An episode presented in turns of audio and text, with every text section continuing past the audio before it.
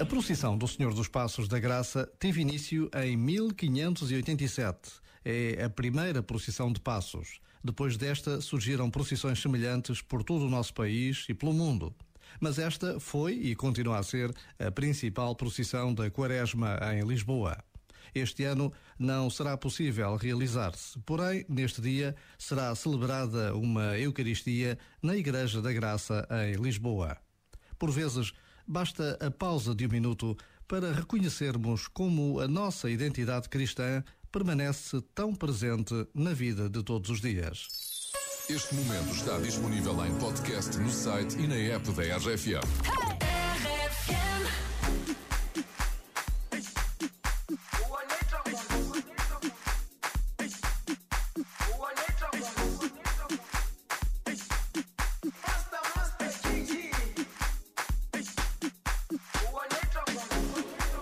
Jerusalema ikhaya lami ilondoloze uhambe nami zungangishilana Jerusalema